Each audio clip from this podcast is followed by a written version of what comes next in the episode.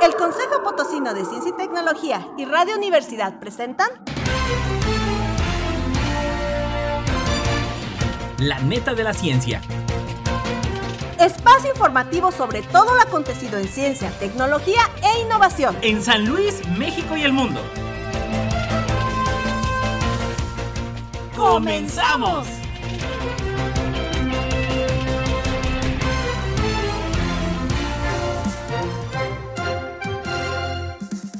¿Qué tal? ¿Cómo está? Bienvenido a la neta, la ciencia, un jueves más en punto de las 11 de la mañana. Soy Edgar Jiménez y les saludo desde las instalaciones de radio y televisión universitaria. Saludos a Lalo Carrillo en los controles.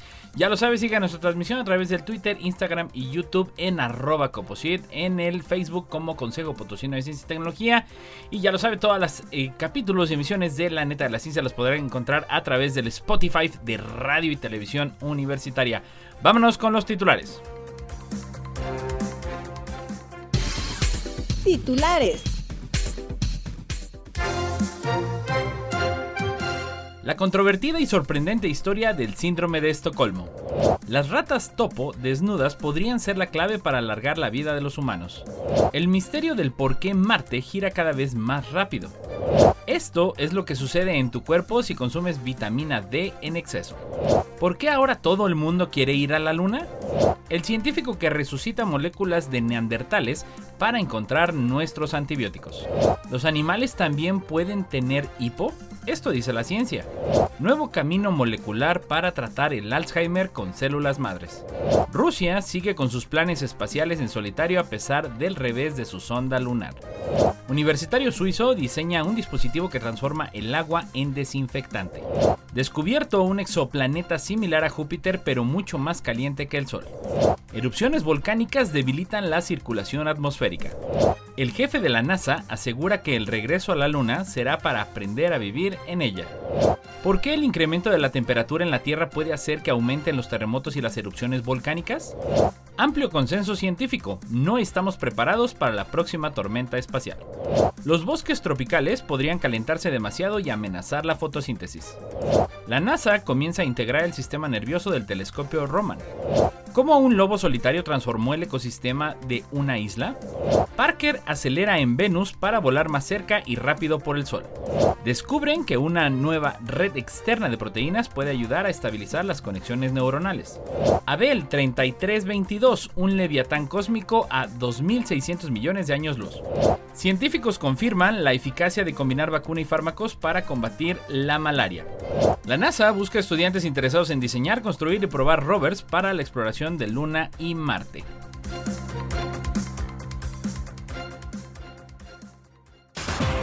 Noticias internacionales. La controvertida y sorprendente historia del síndrome de Estocolmo por BBC News. Un 23 de agosto en la capital sueca era un día soleado cuando Christine, quien entonces tenía 22 años y trabajaba como estenógrafa en Kridenbanken, estaba terminando de escribir una carta. El asaltador exigió dinero, un auto y que le trajera al banco a un amigo que estaba cumpliendo una condena. Su nombre era Clark Olofsson y al oírlo Christine lo reconoció. Los delincuentes metieron a los rehenes en la bóveda. De repente, un policía que había entrado pasando desapercibido cerró la puerta, dejando a los cuatro rehenes junto con los dos delincuentes atrapados. Mientras las autoridades intentaban controlar la situación, adentro, Olson sentó a una de las rehenes frente a la puerta, la amarró una bomba a un pie y apagó las luces. Con el paso de las horas se empezó a poner nervioso y decidió que tenía que demostrarle a la policía que estaba hablando en serio. Fue entonces que se le ocurrió dispararle a Sven en la pierna. Y fue entonces que Christine empezó a comportarse de esa extraña manera que sería detallada y debatida durante los siguientes 50 años.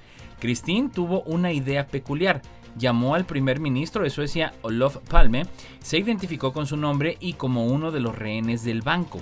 Si una conversación entre un rehén y un primer ministro te parece rara, el mundo más tarde se asombraría más de lo que ella le dijo.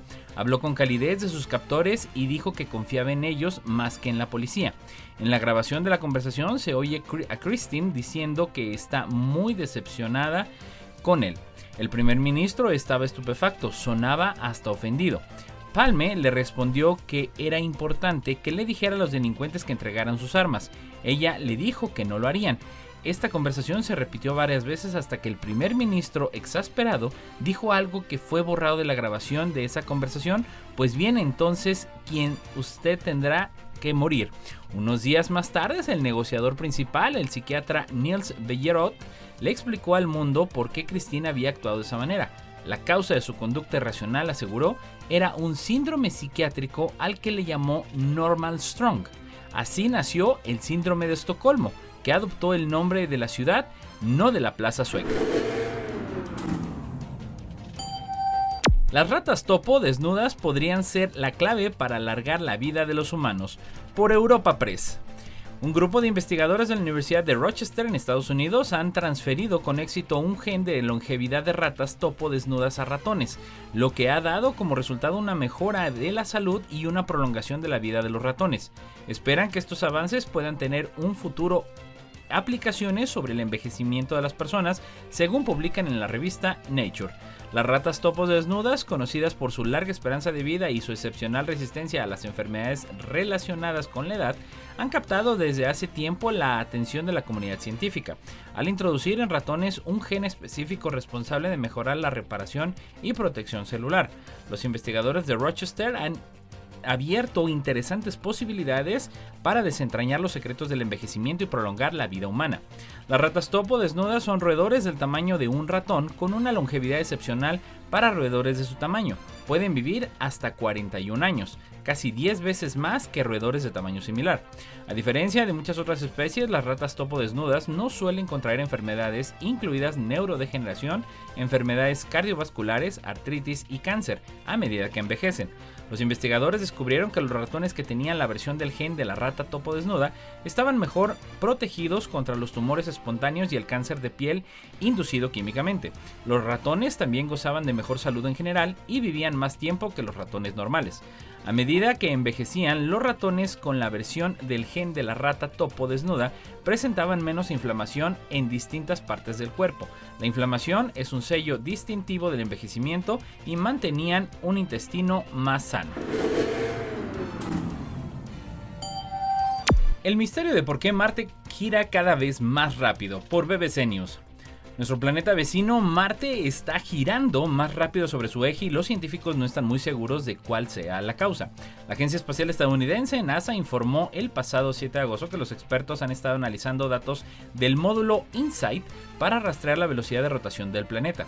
Descubrieron que la duración de un día en el planeta rojo se ha acortado una fracción de milisegundo cada año debido a que el planeta en su conjunto gira más rápido. El equipo no sabe muy bien qué es lo que está causando esta aceleración, pero tiene una teoría. Señalan que podría deberse a que Marte en su conjunto está cambiando ligeramente, por ejemplo en la masa del planeta o en lo que sucede en su superficie. Los investigadores creen que esto podría deberse a la acumulación de hielo en los casquetes polares o a lugares donde las masas de tierra se elevan después de haber sido enterradas por el hielo, lo que también se conoce como rebote postglacial. Hasta ahora no se habían podido detectar estos cambios en la rotación porque no había una medición tan precisa como la registrada por el módulo InSight, que dejó de operar este año luego de completar su periodo de misión extendido.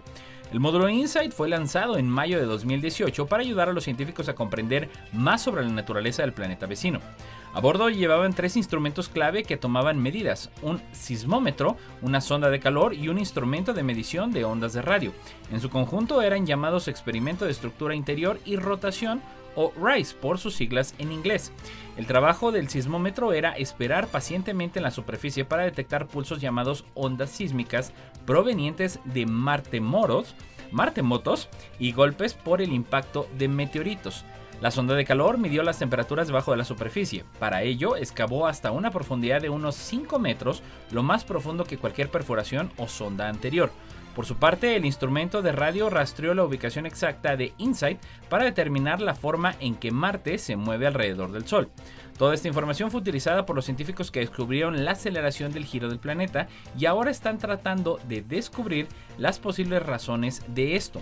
El estudio examinó los datos de los primeros 900 días marcianos registrados por InSight, tiempo suficiente para buscar tales variaciones.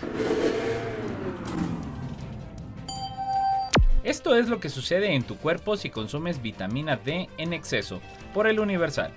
La vitamina D es un nutriente importante para el correcto cuidado del cuerpo humano, especialmente para la salud de los huesos. Además del calcio, este nutriente contribuye a la prevención de osteoporosis.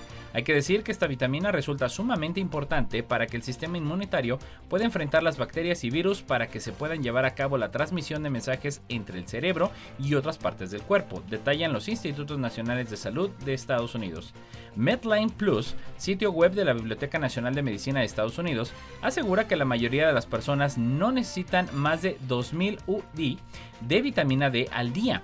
Para la mayoría de la gente, la toxicidad con la vitamina D se produce solo con dosis por encima de 10.000 UI por día. Dicho esto, debemos asegurar que las cantidades recomendadas diarias de vitamina D para las personas según la etapa de vida en la que están son para bebés hasta 12 meses 10, 10 o 400 UIs, para niños de entre 1 a 10 años 15 microgramos o 600 UI, para adolescentes de 14 a 18 años 15 microgramos o 600 UIs. Adultos de entre 19 a 70 años, 15 microgramos y adultos mayores de 71 años con tan solo 20 microgramos. Mujeres y adolescentes embarazadas o en periodo de lactancia, 15 microgramos o 600 UI. Si consumes suplementos de vitamina D en cantidades exageradas, puedes poner en riesgo tu salud. De acuerdo con Medline Plus, sitio web de la Biblioteca Nacional de Medicina, para la mayoría de la gente, esta pueda quedar por encima de los 10.000. Los expertos de Mayo Clinic explican que se han demostrado que tomar 60.000 unidades internacionales al día de vitamina D durante varios meses causa toxicidad este nivel es muchas veces más alto que el consumo diario recomendado por los Estados Unidos para la mayoría de las personas adultas de 600 unidades internacionales de vitamina D al día. ¿Por qué ahora todo el mundo quiere ir a la Luna? Por el periódico. La expectación de los días pasados ha sido máxima tras el reciente fracaso de Rusia con su sonda Luna 25. El mundo entero suspiraba aliviado cuando la sonda india Chayandran 3 aterrizaba a las 14.34 horas eh, de España en las inmediaciones del Polo Sur lunar. Una decena de países o agencias espaciales multinacionales ha conseguido poner sondas orbitando alrededor de la Luna, pero solo tres las han posado de forma controlada sobre su superficie, y hasta ahora solo astronautas de Estados Unidos han dejado su huella sobre ella. Sin embargo, la exploración de nuestros satélites se acelera y numerosos actores, incluyendo empresas privadas, se están sumando a este proceso. La llegada del primer hombre a la Luna en 1969 con el programa norteamericano Apolo supuso un gran hito en la exploración espacial, pero no fue el primer paso. La extinta Unión Soviética en plena carrera espacial había conseguido antes tanto alcanzar una superficie de la Luna impactando en la sonda Luna 2 en 1959, como poner en órbita la Luna 9 en 1966. Incluso lograron posarse en la Luna, tomar muestras y traerlas de regreso a la Tierra en 1976 con la nave no tripulada Luna 24. Sin embargo, esta competición se saldó con una rotunda victoria norteamericana. Al carecer los soviéticos de las capacidades requeridas para llevar y traer de vuelta una tripulación humana hasta nuestro satélite. Tras la competición entre las dos superpotencias, se estableció una fase de exploración mucho más relajada en la que Japón, Europa, la Agencia Espacial Europea, China y la India se unieron a este esfuerzo. Durante las siguientes cuatro décadas fueron muy pocas las misiones que analizaron en profundidad nuestro satélite, siempre orbitándolo o mediante violentos impactos sin regresar a la superficie para realizar investigaciones in situ. En los últimos años, el número de misiones se ha incrementado de manera considerable y otras naciones o corporaciones se han unido, bien con sus propias naves o como pasajeros de proyectos más ambiciosos. Así, Luxemburgo, Israel, Corea, Italia y los Emiratos Árabes Unidos tienen o participan en programas de exploración lunar. Pero, ¿por qué esta eclosión de este nuevo interés? La Luna va a ser clave en las siguientes etapas de la exploración espacial y tal vez en la posible colonización humana de otros cuerpos celestes. Los planes de distintas potencias espaciales incluyen a nuestro satélite como estación de tránsito hacia Marte y los asteroides. El planeta rojo es el más fácil, es de más fácil acceso y en muchos aspectos es el más parecido a la Tierra. Por su parte, algunos asteroides, muy numerosos y en otros casos de órbitas cercanas, tienen una gran riqueza en minerales estratégicos, pero además la Luna tiene un interés intrínseco, tanto desde el punto de vista científico, a veces olvidado, como comercial. El científico que resucita moléculas de neandertales para encontrar nuevos antibióticos, por el país. En el cuerpo hay más células bacterianas que humanas. Entre las aptitudes más relevantes de las bacterias, los organismos más abundantes del planeta y responsables desde generar la placa dental hasta de mantener la fertilidad de la tierra, está su capacidad de desarrollar resistencias a los antibióticos y de este modo convertirse en una amenaza para millones de personas.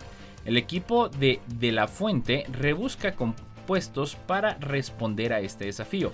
Lo ha hecho en el proteoma, el conjunto completo de proteínas en el cuerpo, donde ha descubierto 2603 péptidos o moléculas formadas por aminoácidos con funciones biológicas no relacionadas con el sistema inmunológico y que, sin embargo, poseen actividad antiinfecciosa.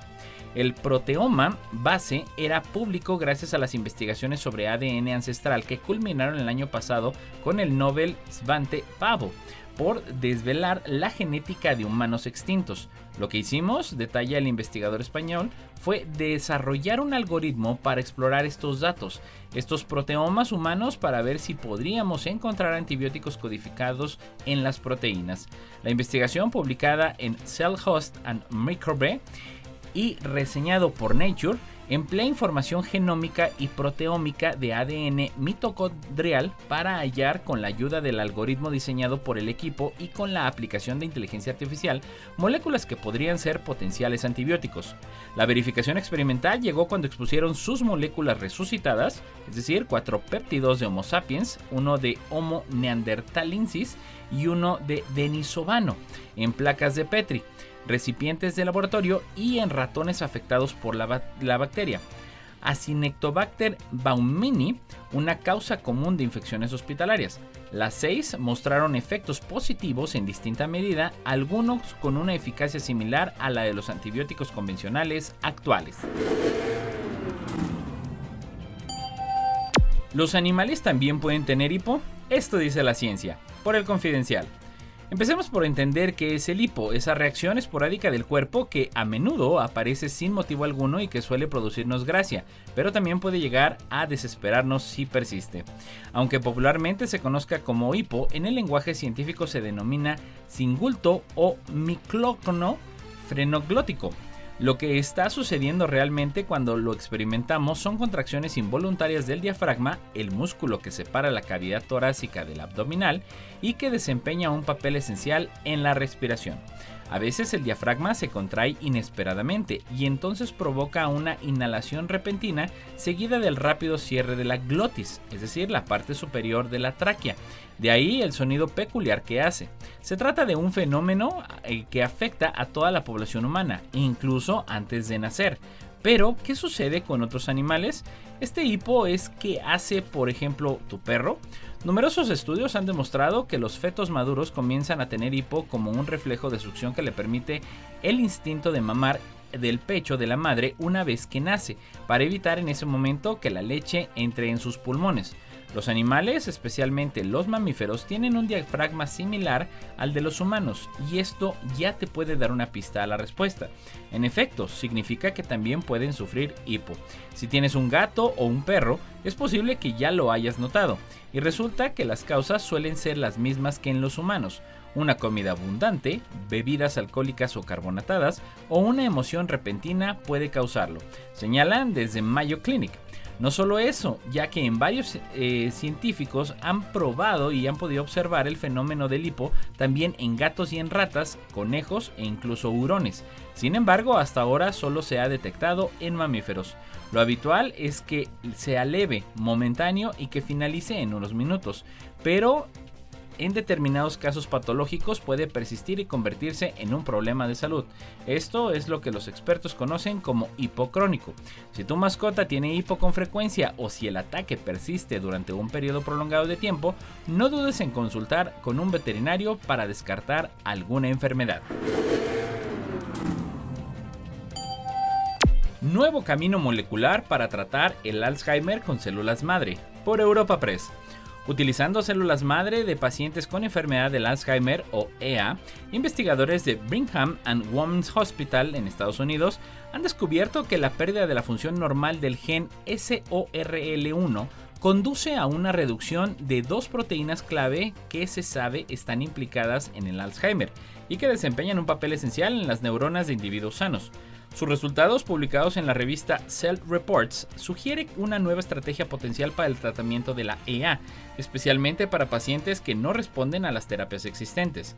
El Alzheimer varía ampliamente en su edad de inicio, presentación y gravedad. Recientemente el gen SORL1 ha recibido una mayor atención, ya que las variaciones en este gen se han asociado tanto con la aparición temprana como tardía del Alzheimer. Sin embargo, poco se sabe sobre cómo el daño de SORL1 conduce a la enfermedad. En este nuevo estudio, los investigadores utilizaron un enfoque basado en células madre que examinó la variabilidad genética natural de los pacientes con Alzheimer para comprender mejor una vía alternativa que conduce a la enfermedad. Los investigadores utilizaron tecnologías CRISP para eliminar el gen SORL1 de las células madre progenitoras, derivadas de participantes de dos cohortes de investigación de Alzheimer, el Religious Order Studies y el Rush Memory and Aging Project. Rusia sigue con sus planes espaciales en solitario a pesar del revés de su sonda lunar, por el periódico. El pasado sábado se truncó el último sueño ruso cuando la sonda Luna 25 se estrelló contra la superficie lunar. Moscú quería lucir la medalla de ser los primeros en alunizar en el casquete polar lunar, algo que no podrá ser después de que en días pasados también India se haya convertido en el primer país en alunizar en el polo sur de la Luna. Después de una época en la que se promocionó la cooperación y un intento de entendimiento entre Rusia y Occidente, el espacio se ha convertido en un entorno más que en el Occidente y Rusia compiten entre sí, con permiso de China y de la India. Uno de los objetivos clave de la fallida misión Luna 25 era estudiar el hielo de los casquetes polares de la Luna, algo que sería clave para poder establecer bases con personal humano de forma permanente, ya que transportar agua hasta el satélite comporta un alto costo de cerca de un millón de dólares por cada litro. A pesar del revés, Moscú tiene en mente seguir siendo un referente en el campo espacial y lo hará por, con su propia cuenta. Aunque por ahora sus astronautas siguen en la Estación Espacial Internacional, en 2024 está previsto que la hayan dejado y a partir de 2025 se empezará a construir una propia, siguiendo la estela del Mir. Esta fue la Estación Espacial Soviética y estuvo en funcionamiento hasta el 2001. En un momento en el que su poder está cuestionado al no poder derrotar a Ucrania en el campo de batalla, es importante para la propaganda y el orgullo patrio revivir los éxitos de la carrera espacial soviética en una era totalmente nueva. Durante esta, la URSS fue el primer país en llevar a un hombre y a una mujer al espacio, en aterrizar en otro planeta, entre otras hazañas. La Rusia actual, aunque se desmarca de los ideales soviéticos totalmente, los tiene como referente y el Kremlin los tiene muy presentes. Rusia ya tiene experiencia previa en la época soviética durante la que envió cerca de 24 artefactos al satélite terrestre y tiene previsto que en los próximos años se envíen las misiones Luna 26 para 2027 y Vital para futuras expediciones y Luna 27, 27 y 26 en 2028. Ambas misiones tienen por objetivo estudiar la composición interna del satélite terrestre para preparar futuras misiones en el mismo cuerpo celeste. El presidente ruso Vladimir Putin anunció en el el 62 aniversario del vuelo de Yuri Gagarin, el 12 de abril, la urgencia de reanudar el programa lunar para usarlo como plataforma para explorar el sistema solar. Además de sus rivales occidentales de la Agencia Espacial Europea y la NASA, Roscosmos, la agencia espacial rusa, también debe competir con China e India en una renacida carrera espacial que tiene la vista puesta en Luna y Marte, proyectos en los que Moscú no tiene previsto colaborar con la Unión Europea. Sin embargo, sí está previsto la creación entre 2030 y 2035 de una base lunar a medias entre Pekín y Moscú. Universitario suizo diseña un dispositivo que transforma el agua en desinfectante. Por crónica. Un estudiante de la maestría de la Escuela Politécnica Federal de Lausana en Suiza ha diseñado para su proyecto semestral un dispositivo portátil de bajo costo que transforma el agua ordinaria en antiséptico en menos de un minuto, lo que permitiría mejorar la higiene de los equipamientos de hospitales en países pobres. El prototipo, que por el momento puede producir entre 20 y 60 mililitros de agua desinfectante por hora, explota las propiedades bacterianas del agua activada por plasma para su uso en condiciones extremas como en el espacio, explicó la entidad académica suiza en un comunicado. La idea del proyecto surgió de la pasión del universitario por la física de los plasmas, que ya se emplea en el sector aeroespacial para la propulsión de cohetes y de satélites. Al exponer el agua ordinaria al plasma, su acidez aumenta y su composición cambia, de forma que pasa a contener nuevos compuestos químicos como peróxido de hidrógeno, nitrito y nitrato, que se utilizan en la agricultura, la medicina o la higiene. El estudiante planea que el dispositivo, con un costo adicional de unos 100 euros, también pueda ser utilizado para desinfectar los equipos hospitalarios en los países en desarrollo. El proyecto aún se encuentra en fase de estudio y necesita optimizar las dimensiones y la potencia del dispositivo para su uso en el espacio. No obstante, se espera que el prototipo esté listo para su uso en el cohete Norden, que será lanzado por el Rocket Team de la EPFL en los próximos meses. Descubierto un exoplaneta similar a Júpiter pero mucho más caliente que el Sol. Por F. Investigadores de varios países han descubierto un exoplaneta similar a Júpiter, pero mucho más caliente que el Sol, unos 2000 grados más. Un hallazgo que según la comunidad científica puede ayudar a la comprensión de la evolución de los planetas y las estrellas en condiciones extremas. El trabajo, cuyas conclusiones aparecen en la revista Nature Astronomy, ha sido coordinado por el Departamento de Física de Partículas y Astrofísica del Instituto Weizmann de Ciencias en Israel, y en el mismo han participado numerosos centros de investigación y universidades de varios países, entre ellas la Universidad Politécnica de Cataluña. Los investigadores que han utilizado datos espectroscópicos recogidos por el Very Large Telescope del Observatorio Europeo Austral en Chile han confirmado el descubrimiento de un sistema binario formado por dos cuerpos celestes situados a unos 1400 años luz de distancia y que juntos ofrecen una excelente oportunidad para avanzar en la comprensión de la evolución planetaria y estelar. Este sistema binario es el más extremo de su clase conocido hasta ahora en términos de temperatura, ya que según los investigadores tendrían unos 2000 grados más que la superficie del Sol. Según explican los científicos que han liderado este trabajo, este tipo de mundos son en realidad la antítesis de los planetas habitables, puesto que se trata de lugares dramáticamente inhóspitos para la vida, han señalado Halocon. La investigadora Halo Kun del Departamento de Física de Partículas y Astrofísica del Instituto Weizmann de Ciencias ha observado que a diferencia de otros exoplanetas similares también a Júpiter, es posible observar y estudiar este objeto porque es muy grande en comparación con la estrella anfitriona a la que orbita, que es unas 10.000 veces más débil que una estrella normal.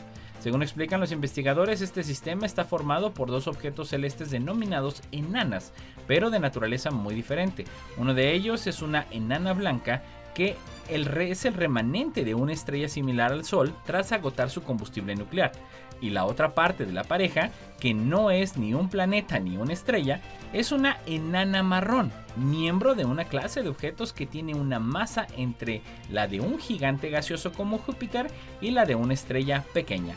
Las enanas marrones se denominan a veces estrellas fallidas porque no tienen masa suficiente para alimentar las reacciones de fusión del hidrógeno, pero a diferencia de los planetas gigantes gaseosos, las enanas marrones tienen una masa suficiente para sobrevivir al tirón de sus compañeras estelares, han informado al Instituto Weizmann de Ciencias.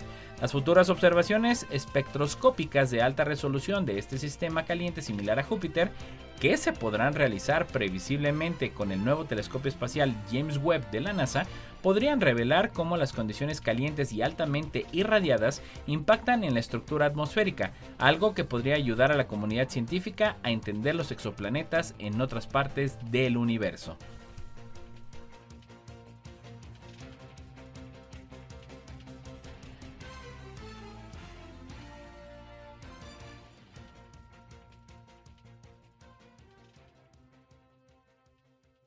No importa en qué parte del mundo estés, recuerda sintonizarnos en la web radio y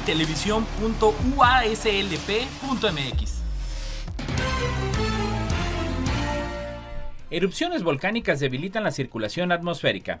Por Europa Press. Las erupciones volcánicas pueden hacer que la circulación del Pacífico se debilite temporalmente, induciendo condiciones similares a las que el niño daba. Los resultados publicados en la revista Nature por científicos de la Universidad de Washington en St. Louis aportan importantes ideas sobre cómo pueden cambiar en el futuro los fenómenos de el niño y la niña. El Océano Pacífico cubre el 32% de la superficie de la Tierra, más que toda la Tierra junta, por lo que su actividad afecta a las condiciones de todo el planeta. Las variaciones periódicas de la temperatura del agua y los vientos del océano, denominadas el Niño, oscilación austral, son una fuerza meteorológica importante. Los científicos saben que la actividad humana afecta a este sistema, pero aún están determinando su alcance. El nuevo estudio ha revelado que el componente atmosférico de este sistema, la circulación de Walker del Pacífico, ha cambiado su comportamiento a lo largo de la era industrial de un modo inesperado. La rotación de la Tierra hace que el agua caliente de la superficie se acumule en el lado occidental de las cuencas oceánicas. En el Pacífico esto induce condiciones más húmedas en Asia, con vientos alisios de baja altitud que soplan hasta el oeste a través del mar. Los vientos de levante a gran altitud crean una circulación atmosférica que impulsa los patrones climáticos en el Pacífico tropical y mucho más allá. El jefe de la NASA asegura que el regreso a la Luna será para aprender a vivir en ella. Por F.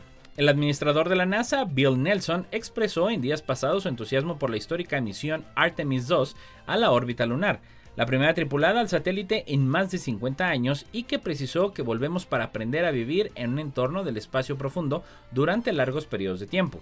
Los cuatro astronautas de la Artemis 2 vieron en días pasados la cápsula Orión que los transportará previsiblemente en noviembre de 2024 al espacio, un paso importante en nuestro regreso a la Luna y aventurarnos en el cosmos, dijo Nelson.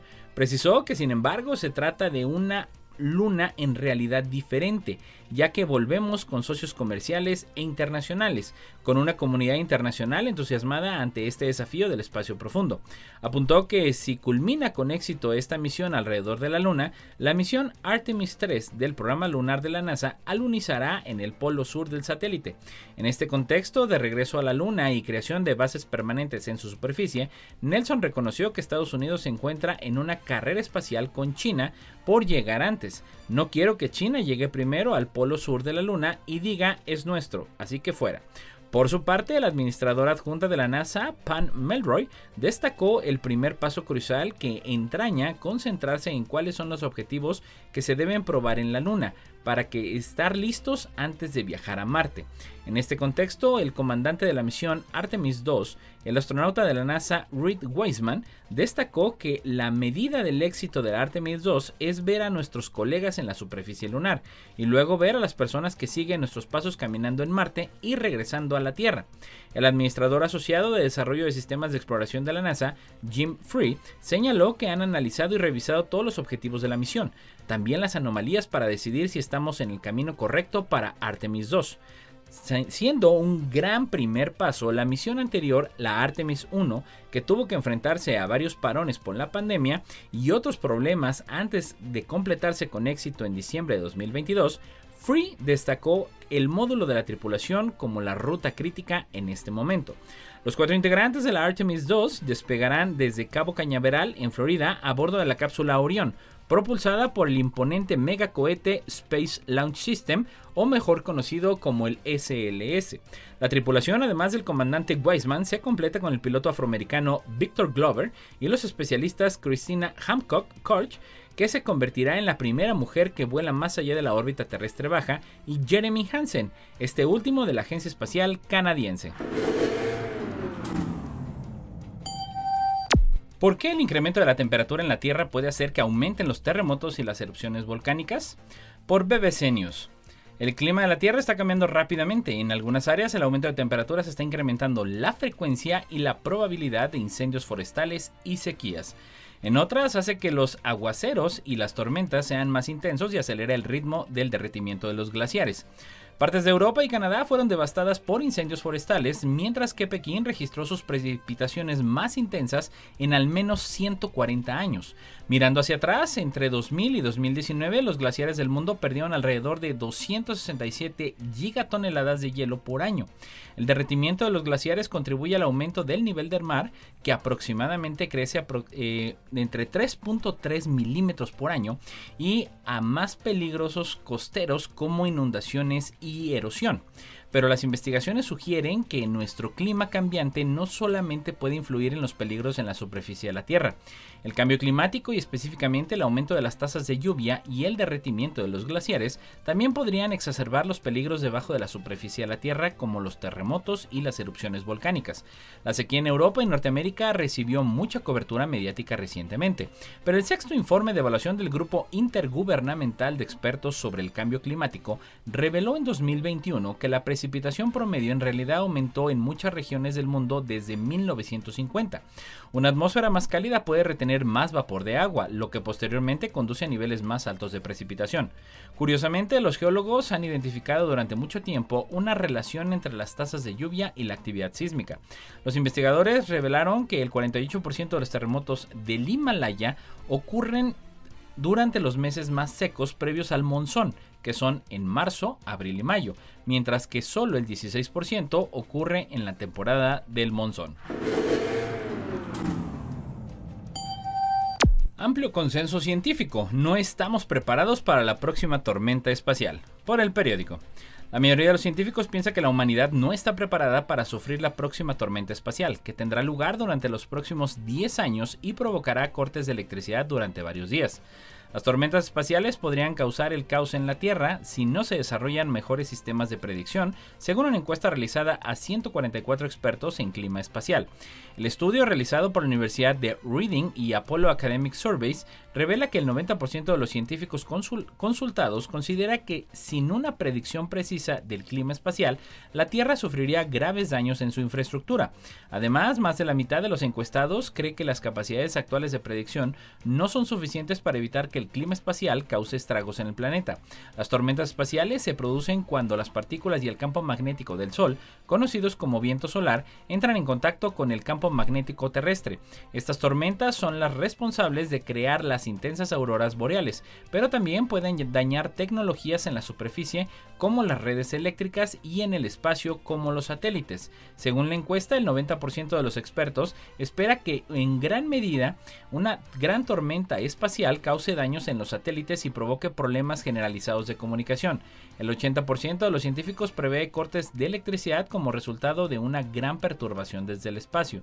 Ante este escenario, los científicos proponen diversas medidas para mejorar la predicción del clima espacial. Algunas de las más mencionadas son el despliegue de constelaciones de pequeños satélites cerca del Sol que proporcionarían mediciones directas del viento solar antes de su llegada a la Tierra, permitiendo así predicciones más precisas y acciones preventivas. También se sugiere aumentar el número y la calidad de las observaciones del Sol y el espacio desde la Tierra, y el espacio, así como mejorar los modelos informáticos que utilizan para pronosticar el clima espacial. Los bosques tropicales podrían calentarse demasiado y amenazar la fotosíntesis. Por F. La temperatura crítica a partir de la cual la maquinaria fotosintética de los árboles tropicales empieza a fallar es de unos 46.7 grados centígrados de media. Un estudio indica que en un pequeño porcentaje de las hojas de estos árboles podría estar acercándose a ese umbral. Un estudio de la Universidad de Arizona en Estados Unidos que se publicó en Nature basado en datos y modelos estima que el 0.001% de todas las hojas de la parte superior de los árboles en los bosques tropicales estudiados superan esa temperatura crítica al menos una vez por temporada. Los modelos sugieren que los bosques tropicales pueden soportar un aumento de hasta 3.9 grados en la temperatura del aire, antes de llegar a un posible punto de inflexión en su función metabólica, con muerte y pérdida de hojas a gran escala. Sin embargo, existen incertidumbres sobre el rango de temperaturas potencialmente críticas en todos los árboles tropicales, señala la publicación. Ese aumento de la temperatura está dentro del peor escenario de las predicciones sobre la crisis climática, pero los autores creen que se necesitan objetivos ambiciosos de mitigación del cambio climático y reducir la deforestación para ayudar a los bosques a mantenerse por debajo de los umbrales térmicamente críticos. Los bosques tropicales son almacenes fundamentales de carbono y albergan la mayor parte de la biodiversidad mundial, por lo que pueden ser especialmente sensibles al aumento de las temperaturas. Además de modelos, el equipo empleó mediciones realizadas en la Tierra y con un sistema llamado ECOS 3 que está a bordo de la Estación Espacial Internacional. Los autores descubrieron que las temperaturas máximas de las copas de los árboles durante los periodos secos estaban en torno a los 34 grados de media, aunque una pequeña proporción de las observadas superaba los 40 y un 0.01% de las hojas de las copas de los árboles superiores superaban la temperatura a la que empiezan a fallar. Diversos experimentos del calentamiento sugieren que el 1.4% de las hojas del dosel superior de los árboles superarán la temperatura crítica en futuras condiciones de calentamiento. La NASA comienza a integrar el sistema nervioso del telescopio Roman por Europa Press. La NASA ha comenzado a integrar y probar el cableado eléctrico y o el arnés del telescopio espacial Nancy Green Roman, que permite que diferentes partes del observatorio se comuniquen entre sí. Además, el arnés proporciona energía y ayuda a la computadora central a monitorear el funcionamiento del observatorio a través de una serie de sensores. Esto acerca la misión un paso más a estudiar miles de millones de objetos cósmicos y desentrañar misterios como la energía oscura tras su lanzamiento en mayo de 2027.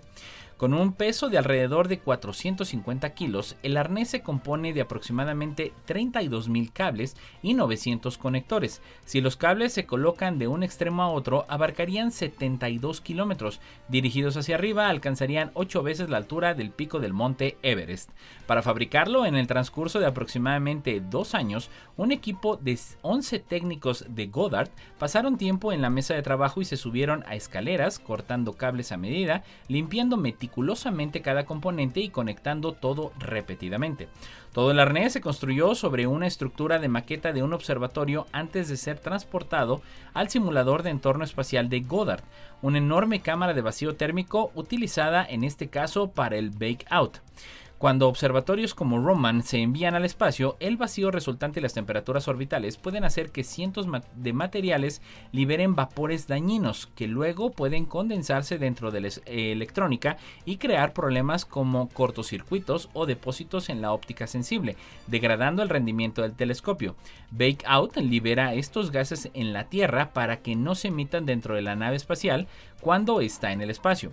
Roman, cuyo lanzamiento se espera para 2027, es un observatorio de próxima generación que observará vastas extensiones del espacio y tiempo para estudiar el universo infrarrojo. Gracias al enorme campo de visión de la misión y las rápidas velocidades de exploración, los astrónomos podrían observar planetas por miles, galaxias por millones y estrellas por miles de millones. Los astrónomos esperan que Roman revele un número significativo de mundos rocosos dentro y más allá de la región donde puede existir agua líquida. Las observaciones de la misión también ayudarán a iluminar dos de los mayores acertijos cósmicos, la energía oscura y la materia oscura. ¿Cómo un lobo solitario transformó el ecosistema de una isla? Por DW. En 1997, un lobo gris solitario cruzó un puente de hielo que unía brevemente Canadá con la isla Royal en Estados Unidos, donde se encuentra un parque nacional famoso por su rica biodiversidad. Su llegada a la isla, situada en el lago superior, reavivó la decadente población de lobos, afectada por enfermedades y endogamia, y desencadenó una serie de efectos en cascada que mejoraron el ecosistema forestal, según se detalla en un estudio publicado en días pasados por la revista Science Advances. Los primeros lobos llegaron a la isla a finales de los años 40.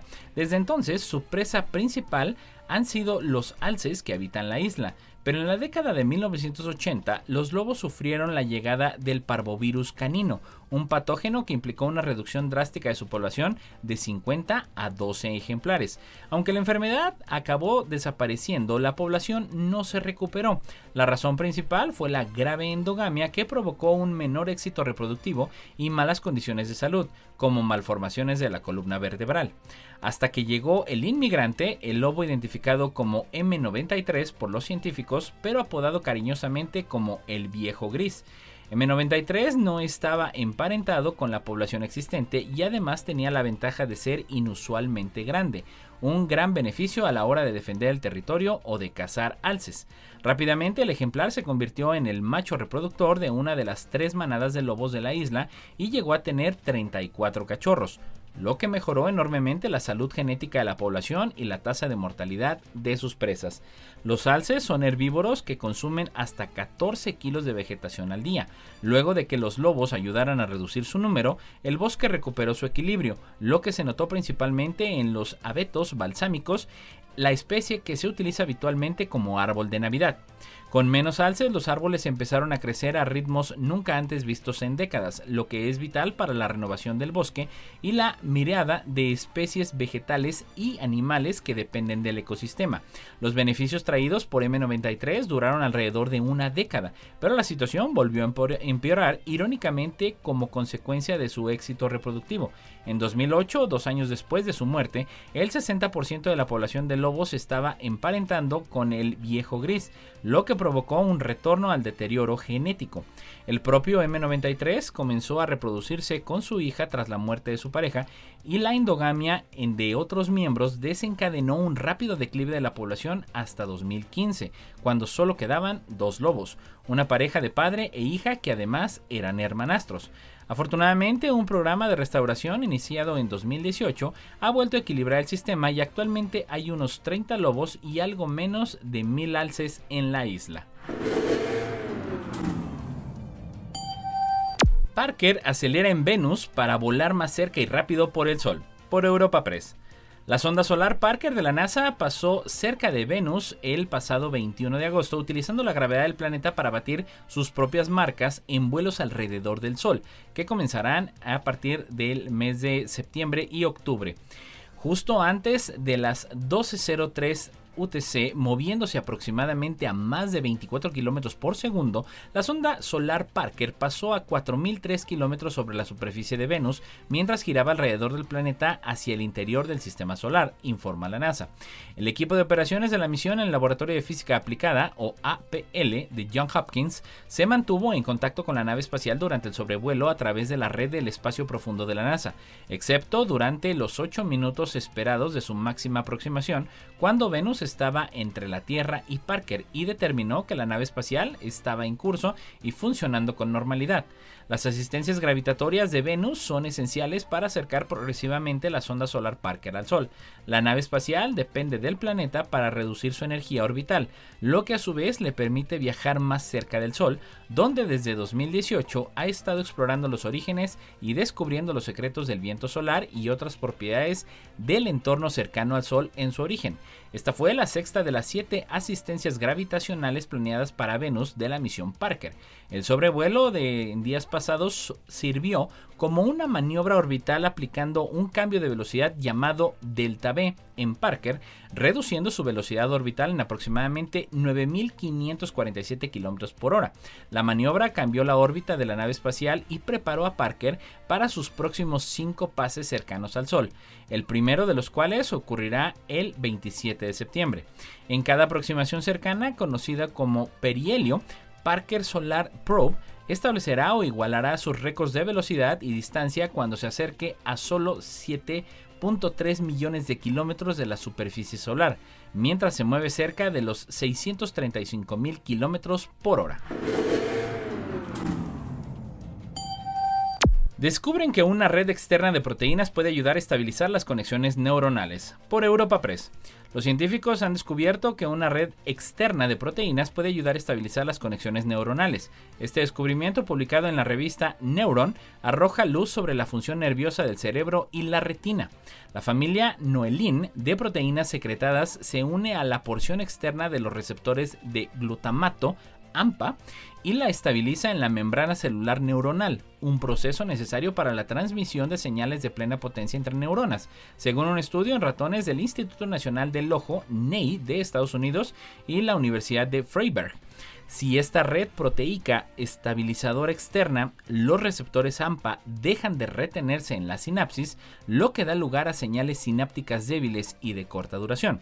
Los hallazgos no solo permiten comprender procesos como el aprendizaje y la memoria, sino también el desarrollo de enfermedades que provocan ceguera como el glaucoma. Las neuronas transmiten señales de una célula a otra a través de la sinapsis, puntos de conexión especializados entre las dos células.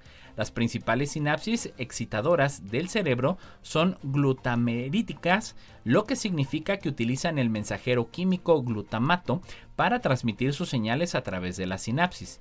En el nuevo estudio, un equipo de investigadores dirigidos por Tomarev y el doctor Bernd Flacker de la Universidad de Freiberg utilizó métodos bioquímicos y genéticos para explorar la compleja red de proteínas extracelulares que mantienen la localización de los receptores de glutamato de tipo AMPA en las sinapsis neuronales. Tomaron primero tejido cerebral de ratón y aislaron las membranas celulares y sus proteínas adheridas. Mediante espectroscopía de masas y técnicas analíticas especializadas, el equipo averiguó qué proteínas se asociaban a los receptores AMPA en estas membranas. Abel 3322, un leviatán cósmico a 2.600 millones de años luz, por Europa Press. El cúmulo masivo Abel 3322 aparece eh, a través del telescopio espacial Hubble de la NASA y la ESA, en el que la galaxia 2 más X se muestra en el centro. El cúmulo de las galaxias distante es un leviatán cósmico que es muy luminoso en longitudes de onda de rayos X. La observación de cúmulos de galaxias como Abel 3322 puede mejorar nuestra comprensión de la evolución y las interacciones de la materia oscura y la luminosa en los cúmulos de galaxias, y también revela poderosos telescopios gravitacionales que magnifican objetos distantes a través de lentes gravitacionales. Conocer la ubicación de estas lentes puede permitir futuras observaciones tanto con el Hubble como con el telescopio espacial James Webb de la NASA, ESA y la Agencia Espacial Canadiense.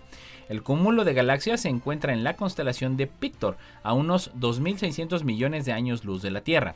Dos de los instrumentos de Hubble se unieron para crear la imagen, el Wide Field Camera 3 y el Advanced Camera for Surveys. Ambos son instrumentos de tercera generación que ofrecen una excelente calidad de imagen y alta sensibilidad a los astrónomos que estudian una variedad de cuestiones científicas, informa la NASA. Ambos instrumentos proporcionan imágenes de amplias áreas del cielo nocturno, pero ven partes ligeramente diferentes del espectro electromagnético. WFC3 abarca el espectro desde el ultravioleta hasta la luz visible y el infrarrojo cercano. En contraste con la amplia cobertura pancromática de WFC3, ACS se optimizó para observaciones de luz visible. Científicos confirman la eficacia de combatir vacuna y combinarla con fármacos para la malaria. Un equipo internacional de investigadores ha comprobado la eficacia de combinar una de las vacunas que se están probando contra la malaria y uno de los fármacos que se emplea contra el paludismo estacional. Los investigadores que han publicado los resultados de su trabajo en la revista The Lancet Infectious Diseases han concluido que se da una reducción de dos tercios en los casos de paludismo, incluidos los casos más graves, y en el número de fallecimientos cuando se combina la vacuna y el fármaco. El trabajo que se ha realizado durante los últimos cinco años ha permitido realizar un seguimiento de más de 5.000 niños y comprobar que la eficacia de una vacuna y la de los fármacos contra el paludismo estacional se mantiene durante ese periodo y es muy superior a la utilización por separado. Este estudio, que está en fase 3, ha sido coordinado por la London School of Hygiene y la Tropical Medicine en colaboración con varios centros de investigación de Burkina Faso, Mali y Estados Unidos. Según han informado los centros de investigación en una nota difundida en días pasados, los resultados de esta investigación han contribuido a que la Organización Mundial de la Salud OMS decidiera ese año recomendar el uso de esa vacuna en contextos y transmisión moderada de alta del paludismo, incluido su uso en zonas con paludismo altamente estacional o en zonas de transmisión perenne de paludismo con picos estacionales. Los nuevos hallazgos han confirmado el potencial de la vacunación estacional para proporcionar un alto nivel de protección en niños pequeños durante los primeros cinco años de vida, un periodo en el que esta protección es necesaria. Los investigadores han observado que además de esa combinación entre vacuna y fármacos antipaludismo estacional, los niños que participaron en el estudio también utilizaron mosquiteras, por lo que la protección fue aún mayor, y han incidido en la importancia de garantizar el acceso a múltiples herramientas de prevención para reducir la carga de enfermedad y las muertes por esta enfermedad. La NASA busca estudiantes interesados en diseñar, construir y probar rovers para la exploración de la Luna y Marte. Por Europa Press. La NASA busca estudiantes interesados en diseñar, desarrollar, construir y probar rovers para la exploración espacial de Luna y Marte en el marco del desafío Rover de Exploración Humana 2024 puesto en marcha por la organización. Para ello, los estudiantes interesados deberán enviar sus propuestas a la NASA hasta el día de septiembre, en meses de septiembre, y van a continuar para octubre para obtener más información. Los expertos en desafíos organizarán dos seminarios web, las sesiones virtuales se escribirán en los procesos de las propuestas y lo que se requiere para las inscripciones. Asimismo, han detallado que los estudiantes deben determinar por qué un rover autónomo que explora las regiones sombreadas se han quedado sin contacto y si es posible intentar separar el rover robótico. Al participar en este desafío, la NASA espera que los estudiantes desarrollen una comprensión más profunda del contenido y mejoren sus habilidades de comunicación, colaboración, investigación, resolución de problemas y flexibilidad que los beneficiará a lo largo de su vida académica y profesional.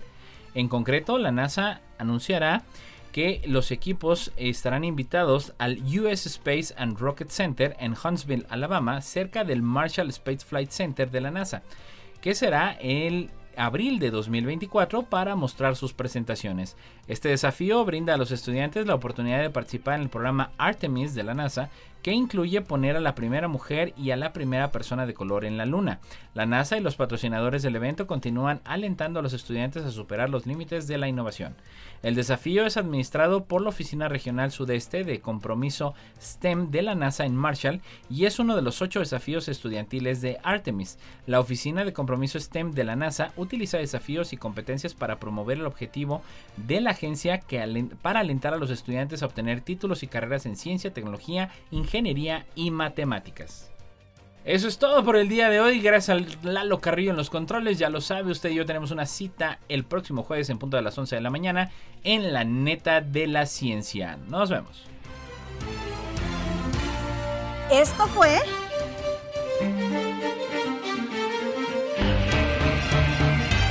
La neta de la ciencia